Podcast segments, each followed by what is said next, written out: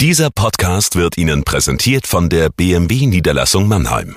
Bei uns finden Sie die größte Auswahl an BMW Neu- und Gebrauchtfahrzeugen in der Metropolregion Rhein-Neckar. Darüber hinaus sind wir Ihr Kompetenzzentrum für Elektromobilität. Überzeugen Sie sich selbst und besuchen Sie uns. Auch online unter bmwmannheim.de.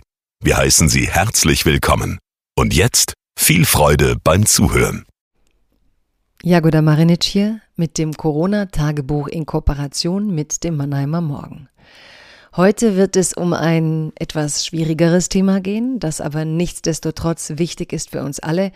Letzte Woche riefen die Vereinten Nationen dazu auf, Frauen und Frauenrechte auch in Zeiten der Pandemie hochzuhalten, denn die Folgen einer Pandemie für Frauen und Mädchen weltweit seien verheerend schon in Zeiten der Pandemie und auch Jahre danach.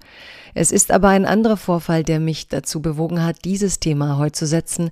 Es ist das Schicksal der 27-jährigen Medizinstudentin Lorena Quarantana, das letzte Jahr, die ja letzte Woche gestorben ist auf brutalste Weise.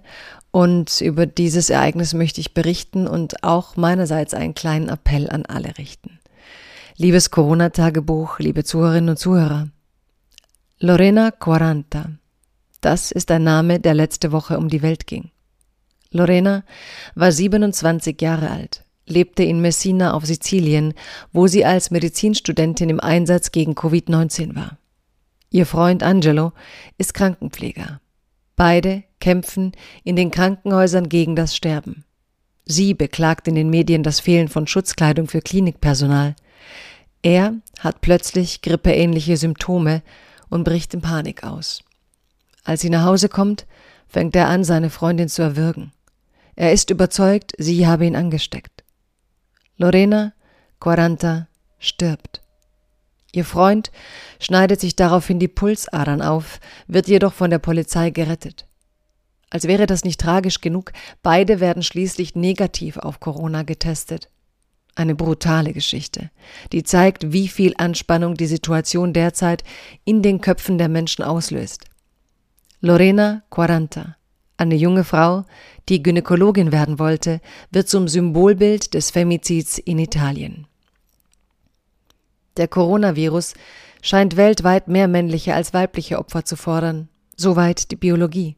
Doch sozial und wirtschaftlich hat die Pandemie verheerende Auswirkungen auf Frauen, ihre körperliche Unversehrtheit und ihre wirtschaftliche Sicherheit.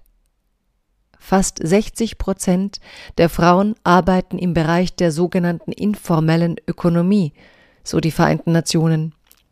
Sie stünden jetzt als Erste ohne Job da und müssten gleichzeitig große Teile der Sorgearbeit auffangen. Es gibt Länder, in denen Mädchen, die jetzt keinen Unterricht mehr erhalten, nie wieder in die Schule gehen werden. UN-Generalsekretär Antonio Guterres appelliert an uns alle, Frauen und ihren Beitrag zur Gesellschaft gerade in Zeiten der Pandemie zu schützen. In Europa ist häusliche Gewalt bereits ein Problem. Was, wenn Covid-19 ärmere Länder erreicht? Wir können helfen. Ich möchte zum Beispiel die weltweite Organisation Medica Mondiale mit einer Benefizlesung am kommenden Mittwoch unterstützen. Um 21 Uhr auf meinem Twitter-Kanal. Kommen Sie vorbei, sehen Sie zu, statt Eintritt zu bezahlen, spenden Sie für die globalen Ärztinnen, die schon seit dem Jugoslawienkrieg wissen, was Frauen in Not brauchen. Schützen Sie mit und bleiben Sie gesund.